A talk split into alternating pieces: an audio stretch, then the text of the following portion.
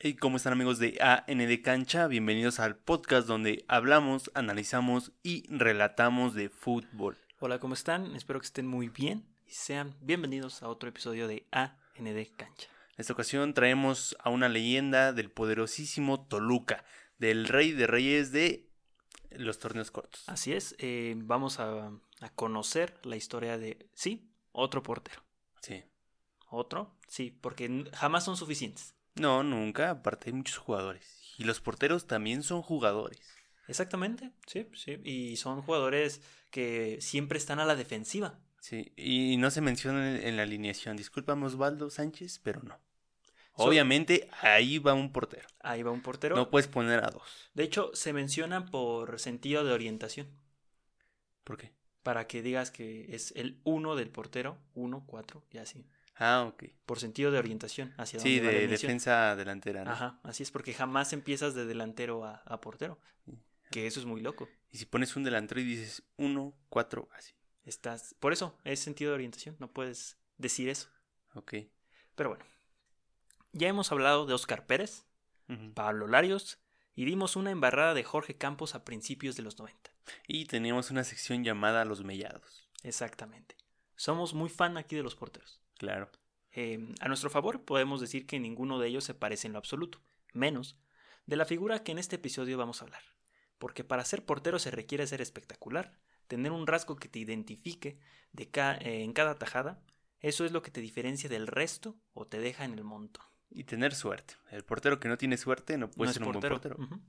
La verdad es que Hernán fue diferente, un tipo cero espectacular, incluso hasta por instancias irrelevante. Protegido y a su vez puede que opacado por sus mismos compañeros que eran unos auténticos fenómenos. Apelando al equilibrio, la figura más terrenal, el arquero, terminó superando a todos, quedando inmortalizado. Un jugador muy serio, ¿no? Epa, bueno, Bueno, eh, en algunas situaciones. en esta ocasión hablaremos de la travesía de Hernán Cristante. Se me figura mucho a Barovero, no sé por qué. Ah, puf, lo mismo pensé yo. No, Sí, sí, sí. Es que cuando uno está acostumbrado al portero mexicano, es un portero que constantemente se avienta, que constantemente sale por los balones, que es protagonista. Y hay porteros argentinos, como lo fue Hernán Cristante, a nuestra expectación, lo más cercano, eh, Barovero, que son serios, que son sobrios, que no los notas y que realmente hacen un trabajo enorme en son la portería. muy tradicionales, ¿no? No son tan acrobáticos a la hora de lanzarse o, o así hacer un show, ¿no? De aventarse por aventarse, ¿no? Siempre muy seguros. mantienen una muy buena posición, tienen una lectura de juego de otro nivel Sí, y eso hace que dejen de ser espectaculares y se vuelvan porteros efectivos. claro. Rolando Hernán Cristante Mandarino nació un 16 de septiembre de 1969 en La Plata, provincia de Buenos Aires. Su amor por el fútbol siempre fue incondicional. Sus, habilidad- sus habilidades, al par de su admiración por Ubaldo Filol, portero que defendió unos buenos años la portería de River, hicieron que el pequeño Nani decidiera su posición final en la cancha, la de portero. Ok, ok. No empezó como delantero, ¿no? Eh, no, no sé, pero él le, le echa la culpa a su ídolo Ubaldo Filol, que es su, su gran admiración, admiración.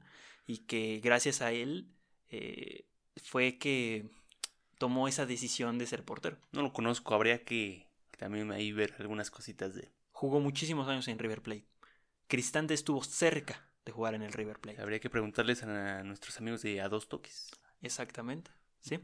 Eh, de, de hecho, también creo que fue al Mundial. O sea, fue un gran portero, pero tampoco fue protagonista de su época. Ok. A los 14 años llegó al club Gimnasia y Esgrima de La Plata, o La Plata. Ahí fue donde hizo sus primeras atajadas. Aunque Hernán no reconoce o magnifica su figura a la fecha, seguro era una labor destacable la que hizo en las reservas. No solo creció como futbolista, la formación personal en esta etapa de su vida fue radical, compartiendo premios, o sea, el sueldo, eh, con- y portería con su amigo Leonose eh, quienes repartían el número de partidos, tres en reserva y tres en la banca del primer equipo. Ah, está chido. Cuando el equipo de gimnasia grana- ganaba, les daban un premio, que era como, pues, me imagino, un sueldo. Sí. Entonces, pues si estabas o sea, si te tocaban tres partidos y esos tres Sí, partidos no ganaban, Los perdían si no, no cobrabas. te ¿no? fregabas.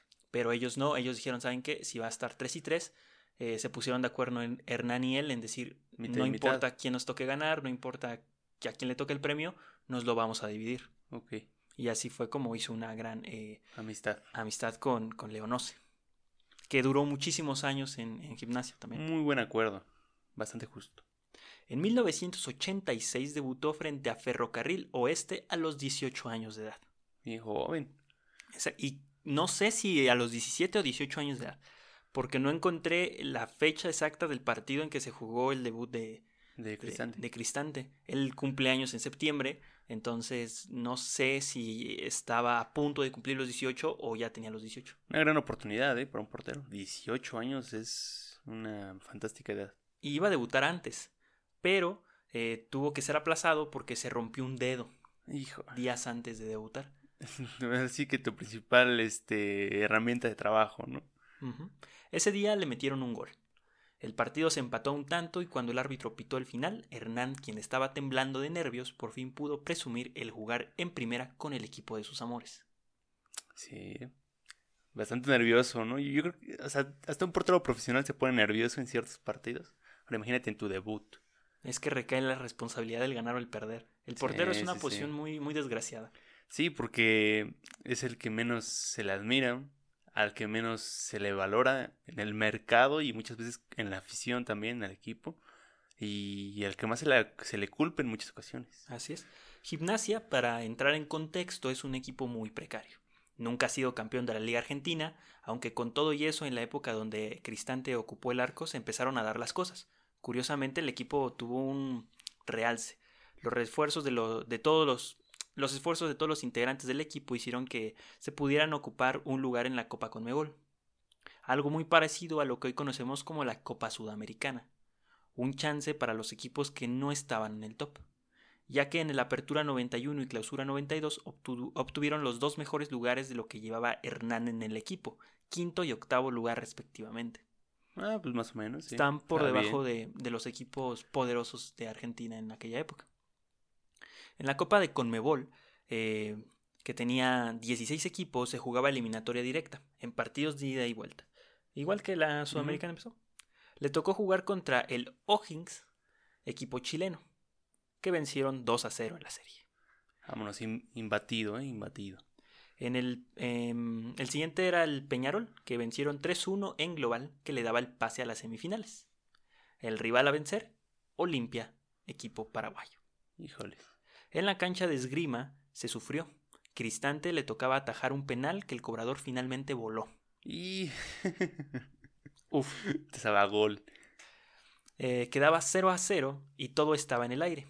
La serie eh, de vuelta también cerraba a ceros. La tanda de penales fue la única manera de desempatar el partido. En una portería, Hernán con 22 años jugando su primer torneo internacional y por otra parte, en la portería de Olimpia, su compatriota, compatriota Goicochea, el experimentado portero de 29 años de edad. Entonces eran polos sub- o sea, súper, súper opuestos. opuestos. Ujú. 3-0 quedó la tanda y Gimnasia cerraba su primera participación en un torneo internacional en los primeros cuatro puestos de la competición. Hernán, en sus propias palabras, dice que les cobró factura la inexperiencia y a eso yo también le sumaría la inexperiencia, por supuesto, de la institución. ¿Por qué? Porque Olimpia pues, es un equipo hecho y derecho, paraguayo. Ajá, Sí, sí, sí. Mientras que Gimnasia era su primer torneo. Entonces, cuando tú llegas sin un nombre, eso no pesa nada y el, e- y el equipo de enfrente se llega hasta a confiar. Sí, ¿no? Y aparte, a lo mejor tampoco traes un refuerzo que te ayude a un recambio, ¿no? O un refrescar un poquito la cancha. ¿no? Todo eran, todos eran jóvenes de gimnasia, una gran generación de jugadores eh, que habían eh, llegado al primer equipo y que lo estaban alzando y que pues tuvieron esta gran oportunidad de ser el primer conjunto en llegar a un torneo internacional y no lo hicieron mal, No, no lo hicieron mal. un cuarto lugar, pero eh, vamos a ver que las tandas de penales iban a ser una constante en la carrera de Hernán Cristante. Hernán vive el fútbol como cualquier otro argentino.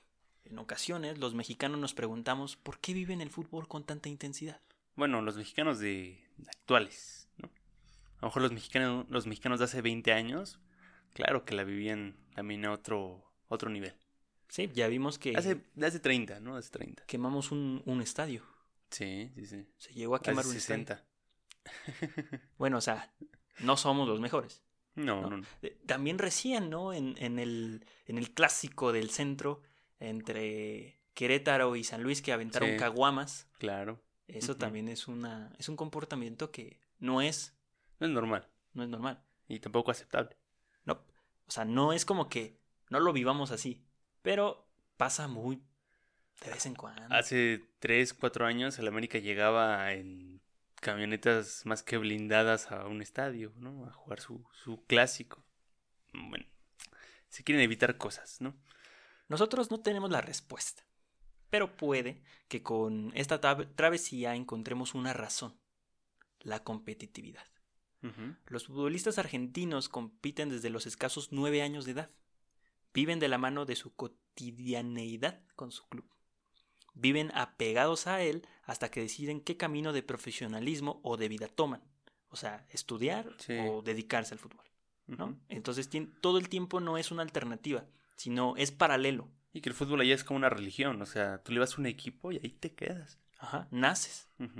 Eh, Yo creo, vaya, no sé si eh, te den chance en Argentina de escoger tu equipo, ¿sabes? O sea, si naces en una familia llena de alguien que le va a tal equipo, No, pues te haces de ese equipo. es que eso es complicado, ¿no?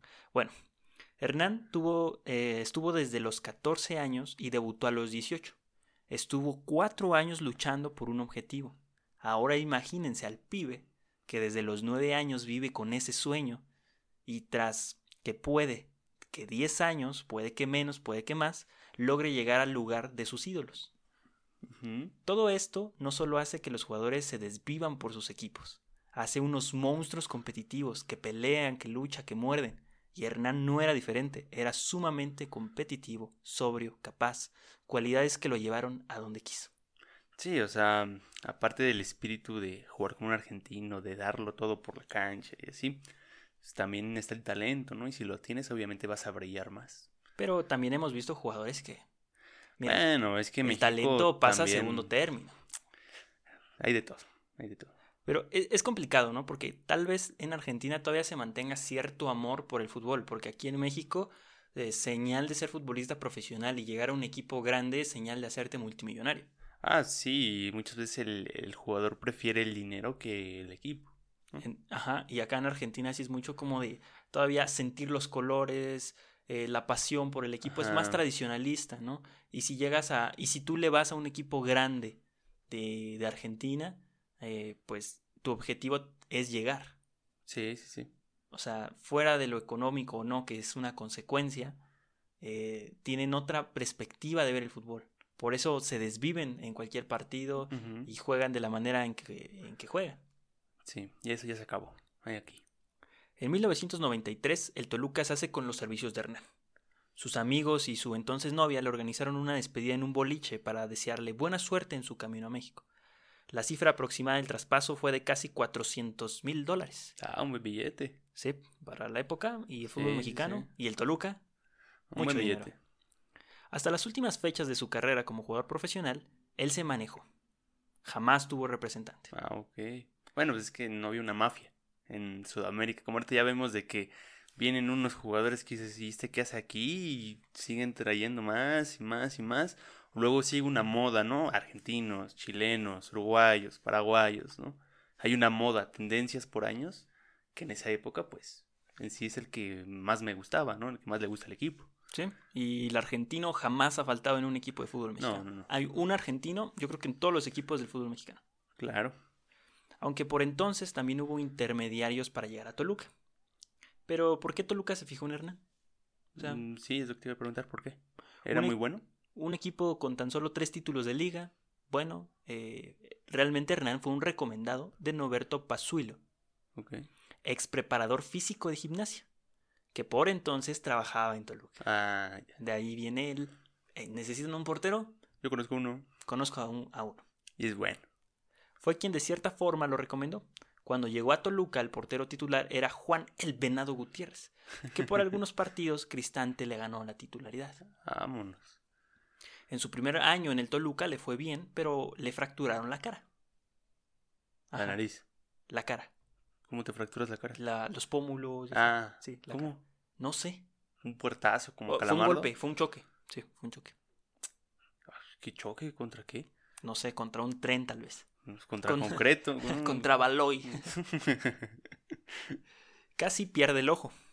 ah, caray. No fue su único golpe fuerte. En un partido con el América vuelve a tener un fuerte choque y firma una responsiva para jugar a pesar de tener una edema detrás del globo ocular. Esta condición es sumamente peligrosa. No por- manches, sí. Sí, Te quedas ciego y a la jodida. exactamente, porque se juega la visibilidad. Sí, Dejas- sí, sí. No, no, no te quedas ciego, pero dejas de ver bien, No se puede jugar sin ver bien. menos siendo portero. Ujú. O sea, discúlpame, pero no. O sea, Bueno, aparte de los penales, vamos a ver que la eh, constante en la vida de Hernán es, es golpearse. ¿no? Sí. Es golpearse. Eh, Es que un portero sin golpearse, pues, ¿cómo puede ser buen portero, no? Así es. Tienes que jugar el físico. De hecho, muchas veces el portero saca los balones con la cara. Sí. Pero no pones la cara en No. una pared o no sé, o los postes. ¿Qué, qué hacía Cristante? ¿Por qué, por qué se fracturaba tan feo? No sé. Desde ese golpe ya no jugó, lo que lo orilló a salir del equipo durante un periodo. Les dijo, yo no quiero su dinero, no quiero estar en el banquillo, lo que quiero es jugar. Ok. Y le dijeron, Hernán. A ver, Hernán. A ver, Hernán, estás lesionado. Y volvió a Argentina, ahora con el Platense. Ahí fue recibido por el entrenador Ricardo Rezza, quien también se formó en esgrima. ok. Entonces, a otra conexión. Siempre fue muy amiguero, fue muy bien colocado porque tenía muy buena relación con en donde se parara, hacía amigos, hacía buenas amistades y sabemos que los amigos te pueden llevar a, a muchos lugares y te pueden recomendar y Hernán era un- de una, una de esas personas porque al no tener representante, pues las opciones se reducían. Los porteros son amigos de todo el mundo, ¿no? Al parecer. Sí, creo que sí. Hablan muy bien con todos. ¿Cierto? Campos, Ahí está Campos. Campos, Pablo Larios también era muy querido por el medio. a Casillas también. Tiene amigos por todos lados también. Cierto, cierto, los porteros son muy amigueros. En el año 1994, el Platense de Argentina eh, conectaba con Cristante para ser su portero titular. Le empezó a ir súper bien, súper bien, Sin golpes en la cara. sin golpes en la cara. Ah, eso es todo. Con 25 años y con 7 años como jugador profesional, era uno de los experimentados del equipo. Hizo buena amistad con Chacho Caudet, que ya Mm. también lo conocemos, ha estado en. México. Compartió cancha con Trezeguet antes de su partida a Ah, Mónaco. hijo. Ok, ok, ok. ¿sí? De hecho, platica que eh, se acercó a ellos, a Chacho y a, y a Hernán Cristante, porque ellos eran muy buenos amigos. Se acercó y le dijo, oye, que mi papá se va a ir a Francia y esto, lo otro. Le dijo, no, pues vete, ya vas a estar mejor. Y mira, Sí, mira nomás. Dios, ¿no? Así es. Eh, aunque el resultado colectivo de su campaña en Platense no fue nada alentador, el equipo no iba de lo mejor, el desempeño individual fue muy bueno por parte de Hernán, tanto que se ganó una convocatoria a la Copa América de Paraguay 1995. Es difícil. En Argentina es difícil. Bueno, no tanto jugando en Argentina, pero si no estás en los grandes, es difícil. Bueno, el Mono Burgos, el, el, el portero que era de Argentina Ajá. en ese entonces, eh, eh, como que Hernán pensó que no iba a poder con, Contra él. con la titularidad. Y de repente se encontró que iba a ser titular. Ah, mira. Sí. Er- Fue una sorpresa hasta para él. Es que los argentinos, no es por nada, pero como que nunca alinean al buen portero. No, ¿verdad? No, nunca, nunca, nunca. Como que siempre alinean al que todos dicen, no, ese no. No. Ajá. En la fase de grupos jugó dos partidos, solo recibió un gol. En la fase de eliminación directa en los cuartos de final les tocó enfrentar a Brasil. El partido marchaba en favor a los argentinos 2 a 1. El marcador a favor para el segundo tiempo con un jugador menos, pero holgados hasta que llegó el gol de Tulio. Un gol ilegítimo. Fuera el lugar, mano. Fuera de lugar y... No, mano. ¿Mano? mano, bajando el balón con la mano para quedar de frente a Cristante que se tardó en salir, por lo mismo que a primera instancia Tulio no alcanzaba el balón de manera legal. La bajó como con la mano. Literal. O sea, el balón ya se iba y dijo Tulio, hey, ¿A dónde va? ¿a dónde vas? Y Hernán dijo, hey, un momento. Yo soy el portero. Al final, el gol de Tulio subió al marcador y otra vez estaba el novato de la selección nacional argentina en una tanda de penales. Uy, no. O sea, novato, Sí. pum, en un torneo internacional. Ahora, novato, pum, en una Copa América. Penales. No, pues. Bueno, pero ahí ya no sientes tanto, ¿no? O sea, ya llevas años atajando. Pues sí, pero lo que entendí de la carrera de Cristante, o lo que yo entendí de todas las entrevistas. De Tiene todo- malos debuts. ¿Eh? Tiene malos debuts, No, ¿no? Exacto. Es que dice que a pesar de que tú tienes experiencia, tú cuando llegas a un lugar nuevo, eres el novato. O sea, Eres nuevo, no sí. importa si fuiste el mejor o X o Y. Lo, lo diferente es de que llegas a un nuevo lugar y eres el novato. Es como cuando te compras un coche usado y dices, es mi coche nuevo. Exactamente. No es nuevo, pero para mí sí, ¿no? Eh, eso era para Cristante. Ya había atajado tandas de penales, pero nunca en una Copa América. Era un novato en la Copa América. Eso sí. Entonces la tanda fue favorable a los brasileños que acertaron más penales y Cristante que pudo alargar a la muerte súbita se quedó corto en el último penal, que a pesar de tocar el balón no fue suficiente para sacarlo. Híjole. Entonces cada vez estaba más cerca.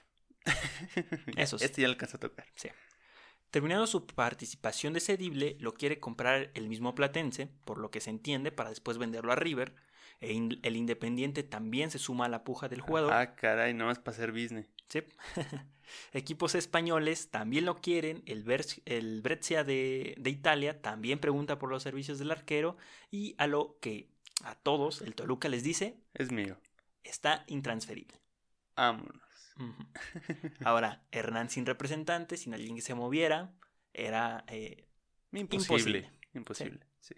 Eh, Lo que me sorprende es que ahorita todos los jugadores les dicen, voy a México y se traen a toda la familia.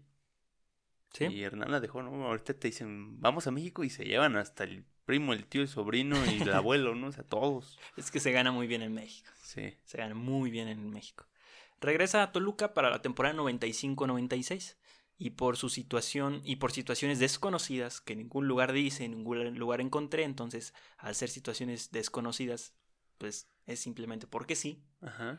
lo vuelven a ceder al fútbol argentino con el equipo de Newell's, de Newell's Old Boys, el equipo de Bielsa. Sí, sí. No le fue tan bien como en el Platense. El primer año estuvo correcto, pero el segundo tuvo una lesión en la rodilla. Una bursitis lo apartó de la cancha. Una lesión que describe de manera muy desesperada, que a veces aparecía, a veces no. Esta lesión primero se presenta como un dolor o hinchazón en la rodilla. Para un deportista como Hernán, la causa pudo ser un golpe muy fuerte en la En misma una caída. Ajá. O el, consta- el constante desgaste de las, de las caídas al atajar el balón. Sí. Eh, siempre hay una rodilla en donde te, te inclinas más o cosas así, ¿no? Donde Sí. pones más fuerza y los dolores eran... O un choque, ¿no? En una salida. sí. Un choque en la rodilla también te puede dejar mal. O cuando sales y este, sales por el balón y te tiras, eh, te pueden pisar, te pueden golpear. Sí. Literalmente chocas al jugador o a tus compañeros incluso. Los dolores son intensos en, esta, en este tipo de lesiones, incluso cuando se está en reposo, en rehabilitación, a veces duele, porque sí. Porque sí. No hay más remedio que descansar hasta que se desinflame por completo. Echarse pomadita, ¿no? Sí. Es que lo complicado de esta lesión es de que si no estás haciendo nada te duele, cuando haces algo te duele más. Pues sí, ¿no? O sea, es que la rodilla es muy delicada. O sea, una rodilla caliente no sientes nada. Nada más empiezas a dejarla de mover un ratito Horrible. se te queda inmovilizada. Es que yo creo que es de las cosas más horribles un dolor de rodilla. Sí, sí, sí, sí. Al siguiente año, en el 97-98, llega Huracán. No se regresa a Toluca. Ok. Un lugar donde trabajó bastante porque llegó a un equipo muy joven. Incluso compartió cancha con el mito del Rolfi Montenegro. Vámonos. El Rolfi. Vaya, qué No, mal recuerdo del Rolfi. Eh, Hernán tenía 29 años. El equipo peleó por el descenso. Ya se le iba el tren a Hernán. ¿eh? Ya se le está yendo el tren. Pero ya se... No, mira. Pum, el tren ya había salido desde hace mucho tiempo. Sí, ok. Eh, desde que no lo dejaron salir, desde ese momento sí, el tren sí. dijo, ahí te ves. No entiendo por qué lo- por qué lo volvieron a prestar. Ni idea. Y con esta última experiencia cerró su estancia en Argentina. Tocaba nuevamente suelo mexicano. Volvió a la capital del Estado de México con el Toluca y las cosas seguían casi iguales que cuando llegaron. Solamente habían sumado un título de liga. Con el equipo estaba, eh, formaron un equipo bastante competitivo con la figura emergente de Cardoso y en el banquillo el Ojitos Mesa, el director técnico que recuerda con mucho cariño, al igual que Hernán, el Ojitos fue portero que anterior a llegar a Toluca hizo la hazaña con Toros Neza. Sí, sí, es cierto. También de los ojitos en su momento se va a hablar. Sí, el Ojitos. Para mí, top, ¿eh? Top. Top. Se nos está yendo el ojitos, pero de esta vida, y no lo vamos a entrevistar, y no lo vamos a ver, y no vamos a poder platicar con tal vez el, entrenador más sobrio Sí. del fútbol mexicano. Muy efectivo. Que tú veías sus equipos y decías, ese equipo lo dirige el profe. Sí. Así, tal cual. Organizados, jugaban bien, manejaban los tiempos del partido, eh, ah, jugaban hacia un jugador, o sea, siempre decía como de, bueno, este es el talentoso, vamos a jugar para él. Tenía táctica para todo, ¿no? Súper preparado, mm, jamás repetía parados, era una persona muy preparada, Y realmente de lo mejorcito en el fútbol mexicano. pero en todo sentido. Sí, sí, sí. Que después le Como daría- jugador, pues no le fue bien, ¿verdad? Pero No. como entrenador, muy bueno. No, siempre vivió a la sombra de los grandes porteros de Cruz Azul. El Ujú. Ojitos fue portero del Cruz Azul. Bueno, dicen que fue portero del Cruz Azul. Cuenta el ojitos. Pero realmente la tenía súper difícil. Pero vamos a un corte y continuamos con la travesía de Hernán Cristante. Y regresamos para ver en qué termina esto que no es del ojitos mesa. Estamos hablando de Cristante. Así es, es que se, se atraviesan cosas, como el Rolfi Montenegro en el América. Un crack. Crack, ¿eh? Magnífico. se fue y el América triunfó. No, o sea, Efecto Rolfi. Em, caía en un buen equipo. ¿no? Hernán Cristante llegó a, a- a Un un, Tolu- equipazo. a un Toluca, o sea, cuando lo ficha, llegó a un Toluca, eh, después de todo el tiempo cedido, que de aquí para allá, llegó a otro equipo. Claramente llegó. Yo creo que nunca se imaginó que ese Toluca era tan poderoso cuando llegó. ¿no? O sea, estaba- ya estaba empezando. Ya había empezado el. Ya. Con ese título que mencionas, ya había empezado a despuntar muy cañón. Eh, bueno, a ese buen equipo le faltaba un buen portero. La calidad de los jugadores era inminente. Solo faltaba esa última pieza que lo convirtiera en un equipo invencible. El pollo Saldívar. El pollo. El titán Salcedo. Uf. Ese mismo equipo cayó en el invierno del 98, en cuartos de final contra el Atlas. Ujú. También Cristante presume ser de los primeros porteros que inauguró el famoso grupo en Guadalajara, el famoso grito en Guadalajara. Ah, ok. Él dice que, Yo fui el responsable. que prácticamente lo bautizaron.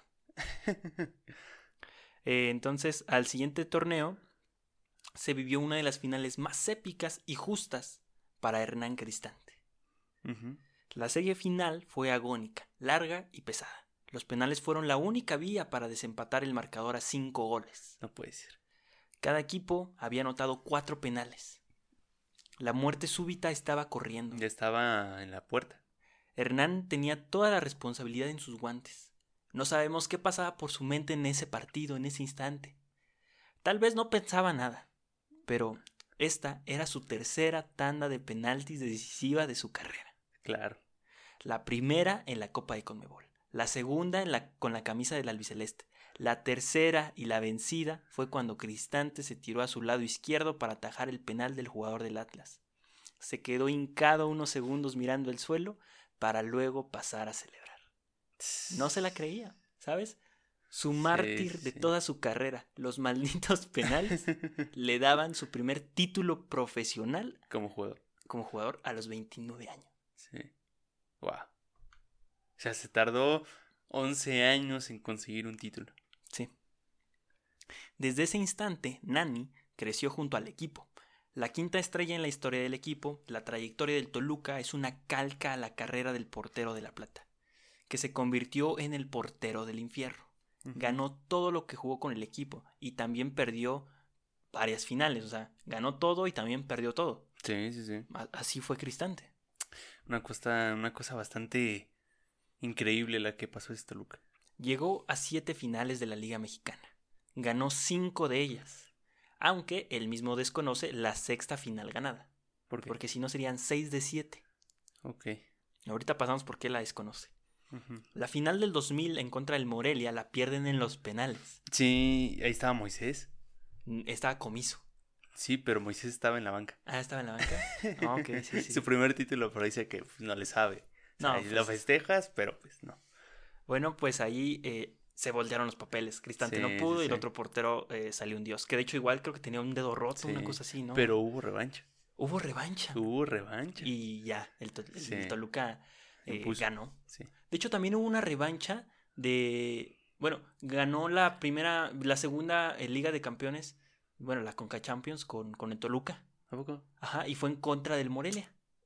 Ah, pero eh, la revancha contra el Morelia, ahí sí estaba Moisés. Ahí sí, sí, ahí sí estaba Moisés. También en la de la, de la, Sí, de la otra. de la otra, está, eh, dirigía el Tuca y hasta el Tuca se ríe porque dice, yo llegué y a los tres días gané un título. es que con ese equipo, Pues no más está con los ojos cerrados. Yo iba y ganaba un título. entonces, bueno, ganó cinco finales en total y en todas fue titular, no como Moisés Muñoz. O sea, todas las finales que jugó, Él este, todas las jugó. eh, pues sí, todas las jugó, unas perdió y otras las ganó. Hay anécdotas que vale la pena recordar en el transcurso de su larga carrera. En una de sus de visitas a Argentina, cuando jugaba en el Toluca, el utilero le regala una playera de gimnasia y esgrima, misma que utiliza en un partido oficial, porque le dice al, al utilero, te prometo que yo voy a utilizar esta playera en, en un partido, por lo menos en uno la voy a utilizar. Y- ¿Cómo? ¿Abajo de la playa? No, no, no, como playera de portero. Ni se podía. Sí, Ah, ¿por qué? porque quiso, Ah, bueno. porque quiso. ¿El árbitro de dónde será ese?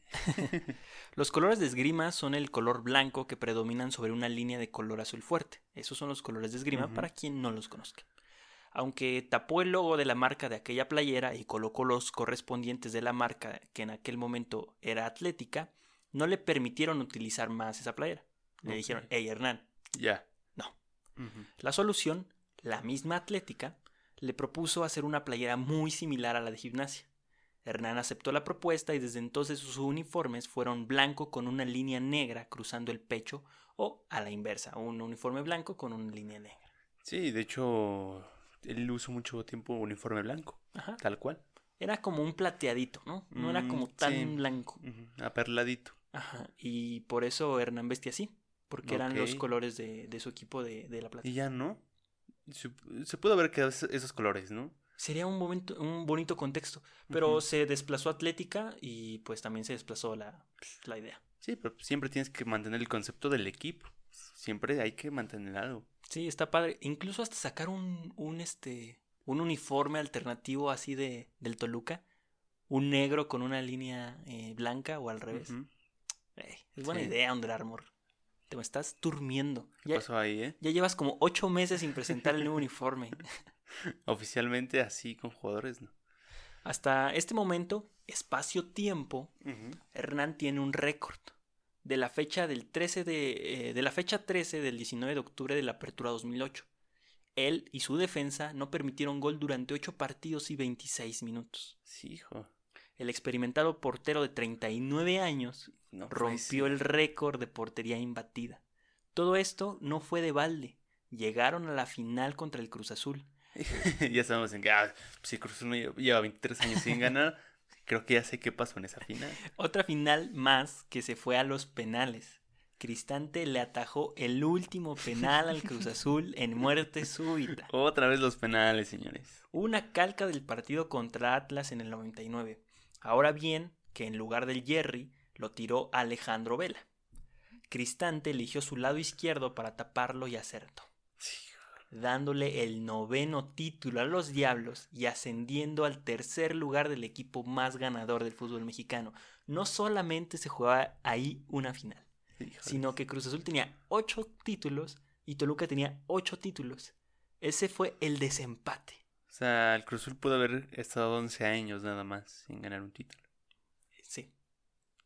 No puede ser. La transición por fin había terminado. Toluca indiscutiblemente se convirtió en un equipo grande del fútbol mexicano. Es grande, chavos. Es grande. Es grande. Y más grande que varios a los que les dicen grande. Sí. Como Pumas. Sí. Como Tigres es 10 veces más grande que Tigres. Es, Toluca es 15 veces más grande que Tigres. Eh, tienen a un goleador que nada que ver. O sea, O sea, Toluca está a la par de Chivas, si me apuras. sí, sí, sí. Totalmente. Es que a Hernán, ¿cómo le purga eso de, oye, Hernán, te quedaste con las ganas de jugar con, en un grande del fútbol mexicano? Y casi, casi es como de, hey, Yo lo hice grande. yo hice grande un equipo. ¿Qué me estás diciendo? Sí, sí, pues obvio. Y este. Y dice que tal vez Toluca no tiene el poder de convocatoria que tiene Ah, no. otros eh, Chivas, no. América, Pumas, Cruz Azul. Pero que pues, es un equipo ganador. Es un equipo poderoso también. El arquero, que durante 772 minutos no permitió gol, jugó su última final y última gran temporada en el Toluca. Ese fue su adiós en el esplendor. Entonces todavía no se retira. Ahí, Eh, no. ahí. Ahí A no. los 39 años dijo, yo quiero seguir jugando como el Conejo Pérez. Así es. Ok, ok. Para el 2009 llegaba un tipo nuevo al arco de 27 años, que de ¿Quién? hecho, ¿quién sabe? No, ¿Quién? no sé. ¿Quién será? Que de hecho estuvo del otro lado en la final de 2006, que perdieron contra Chivas Ah, en el sí. centenario, también en la bombonera. Alfredo Talavera llegaba como compañero y próximo sustituto de Hernán. Muy bueno, ¿eh? A ver, creo que aquí se dividen en dos generaciones, ¿no? La gente que vio, o sea, hay una generación que vio a Hernán inmortal en el Toluca Ajá, y nuestra generación que vimos inmortal a Talavera en el Toluca. claro. De hecho, te duele verlo fuera de Toluca, Talavera. Lo sientes raro. Sí, no, no sientes que pertenece ahí, ¿no? No, para nada. Con 40 años y sumando, se rompió el tendón cuadricipital. Cuadrici sí, cuadricipital. Imagino que de los cuadríceps. No. Entonces, ¿Qué es un cuádriceps? el que está en la pierna. Ah, sí, ese. Sí, sí. Yo no sabía que era eso. el, que- Bueno. el fémur es la parte de atrás y los cuadríceps la de arriba. Ah, bueno, ah, pues gracias. Ahora entiendo toda su lesión. ¿Te das de cuenta que todo eso estaba mal? Todo. Todo. ¿Qué pasó? ¿Se le hizo un nudo ahí? Sí. Se le hizo una adherencia al fémur.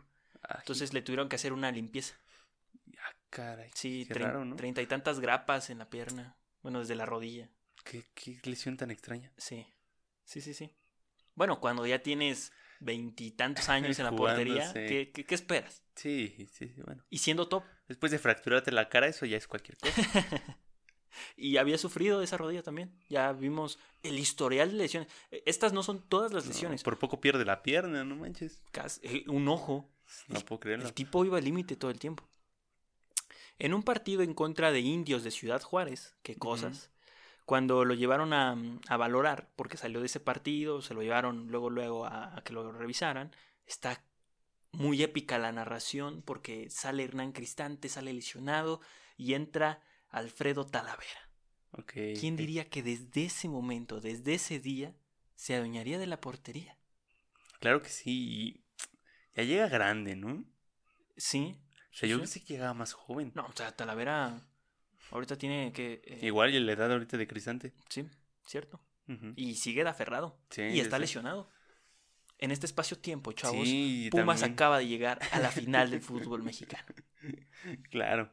¿De la mano de quién? De Alfredo Talavera. sí, prácticamente Sí, o sea, Talavera fue decisivo 16 fechas. le sumó fácilmente 15 puntos. Ajá, totalmente. Y no se parecía nada a Cristante. O sea, No. creo que no. No, No. tiene nada que ver uno con el otro. Seguramente le aprendió una que otra cosa. De eso estoy Sí, seguro. obviamente la calidad, ahí está. Pero no, no, no se parecen en nada. El estilo es diferente. Eh, cuando lo llevaron a, valor- a valorar, pedía que no fuera el cruzado, el ligamento. Cuando llegó el diagnóstico final, que de hecho para la intervención pidió que no lo anestesiaran por completo, quería estar consciente, obviamente, Valiente, valiente. obviamente no sentía nada en la pierna, ¿no? Estaba yo creo que anestesiado de la cintura para abajo, Sí, una cosa sí. así. No creo que fuera tan medieval el asunto. Échale, échale, papá. Era Cristante, ¿no? Mientras el médico hacía su trabajo, le dijo a Cristante, no es el cruzado, es peor. Chale, ¿no? Chalezote. Un momento te dio buena esperanza. No es el cruzado, eso. No, no eso está peor. Sí. La recomendación de varios especialistas en el tema fue de que se alejara de las canchas. Que ya tenía 40, que tenía familia, que no se apurara en recuperar. Ya ganaste seis títulos, siete, ocho, no sé cuántos. 10, Sí. eh, que mejor pensara en un retiro. Eh, rechazando todas estas sugerencias, comenzó su rehabilitación. Ok. Fue con un doctor al extranjero. Eh, él todavía jugaba en el Toluca, pero no, Ya no era. No sea, no podía jugar. no participaba. Este, fue, con, fue a varios lugares, eh, fue a un doctor al- con un doctor al extranjero y le dijo, está bien, te voy a ayudar, voy a pagar la, la, la alarma de ese coche. Así se prendió Cristante, ¿no? Así. En el momento de, de su terapia. Ahí está. Este le dijo, yo sé que tú tienes un sueño y creo que lo puedes cumplir. ¿Y cuál? ¿Qué sueño tenía? Retirarse jugando. Ok. Ese era su sueño de Cristante. ¿Y a qué equipo se fue? Ahorita, tranquilo, tranquilo. Rechazando todas estas sugerencias, comenzó su rehabilitación. El contrato con Toluca estaba por terminar, de haber firmado anteriormente un contrato en blanco, literalmente el, que el señor ganó lo que quiso, a ya no tener certeza de su futuro como jugador. Su sueño sería retirarse jugando. Es por eso que Cristante no cuenta el título del Bicentenario del 2010 como logro personal. Incluso no sabe si para ese torneo fue registrado. Ah, Los jugadores, sí, no, no, no tenía ni idea. Pero recibes medalla, ¿no? Eh, no, No, y no creo había que medalla. no. Creo que por eso no la cuenta. ok, ok. Los jugadores de esa final cardíaca ante Santos, donde el nueve- nuevo héroe fue Talavera parando un penal en muerte súbita, Él por- sí empezó bien los penales. porque Toluca, Ajá. Este, lo llevaron al trofeo, lo le llevaron el trofeo a los jugadores, se lo, o sea, se lo mostraron en el palco, después Cristante bajó, lo alzó como si fuese parte del éxito, se lo dieron, eh, pues prácticamente... Para la foto. Sí, sí, sí, fue así como de Capi, aquí está el trofeo. Eh, Está bien, respetando al Capi. Y su relación con el, con el que fuera el presidente del equipo, don Nemesio Díez, era también muy buena. Fue una relación que dice que lo trató muy bien, lo protegía incluso, y que, bueno, días, des- días después de haber ganado ese campeonato y de haberlo entregado a don Nemesio, don Nemesio murió. Esa historia ya también la habíamos eh, mencionado aquí. Sí, ya Don Nemesio está inmortalizado en el estadio. Sí, Todavía no se moría y dijo, ¿saben qué? Pónganle como yo al estadio. Sí, y ahí está su foto también. Eh, sin contrato con Toluca y recuperado de su lesión de rodilla, ya estaba, estaba. Mm, pues, mira, 40 años. ¿no? Tras su operación en el extranjero, intentó conseguir un equipo eh, donde pudiera jugar para cumplir su sueño. Esgrima, el, el equipo de sus amores, sonó como una opción. Su equipo estaba pasando por mal momento. Ya sé qué equipo llegó. Sí, ya, ya sabes. sé, Ya sabes a qué equipo sí, llegó. sí, lo, lo dibujaste. Sí, sí, sí. Dije, falta uno. Pues, ¿dónde lo había visto yo? Y, y, eh, su equipo estaba pasando por mal momento e intentó sumar, pero no se concretó nada con esgrima. Eh, Chompón Medrano, un amigo de Cristante, Chompón. lo invita a terminar su carrera en la UDG. Híjoles. Hace pretemporada, se prueba en un partido después de 21 meses de inactividad. Hijo. O sea, pasó 21 meses rehabilitándose, dos años. Por eso el doctor le dijo, ya, hasta aquí. Sí, todos los doctores le decían, hey, puedes, pero ya, ¿Ya, no, ¿Para qué quieres jugar a los 41 años? ya no es viable, porque era de, vas a estar un año fuera rehabilitándote, Sí, no, sí. o sea, profesionalmente no es lo mejor para ti ni para no, nadie. no, no. Y es aquí cuando empieza el principio del fin. Con 43 43 años y las piernas temblando como la primera vez que pisó una cancha, Pero esta vez de lesiones. decía adiós al fútbol profesional. Su sueño estaba cumplido, retirarse jugando. Él dijo, quiero retirarme, que el árbitro pite el final, besar la cancha, abrazarme con los jugadores, con mis compañeros, eh, e irme con mi familia a charlar de lo que fueron esos años maravillosos. Nada más jugó un partido. No, jugó dos temporadas. Ah, Sí, lo narraste así como si hubiera sido así. es que fue así. Bueno, pues. Es que final tan. tan épico, ¿no? Para Cristante. Tal motivador. Ah, el resumen de todo este problema lo pueden encontrar en un video de TED, de las ponencias, Sí, son como sí, sí. conferencias de TED. Eh, pongan en eh, TED Cristante y ahí, Ahí lo platica. ajá, ahí platica todo esto. Y está muy padre porque lo platica en tercera persona. O sea, uno que sabe de Un fútbol, amigo Cristante.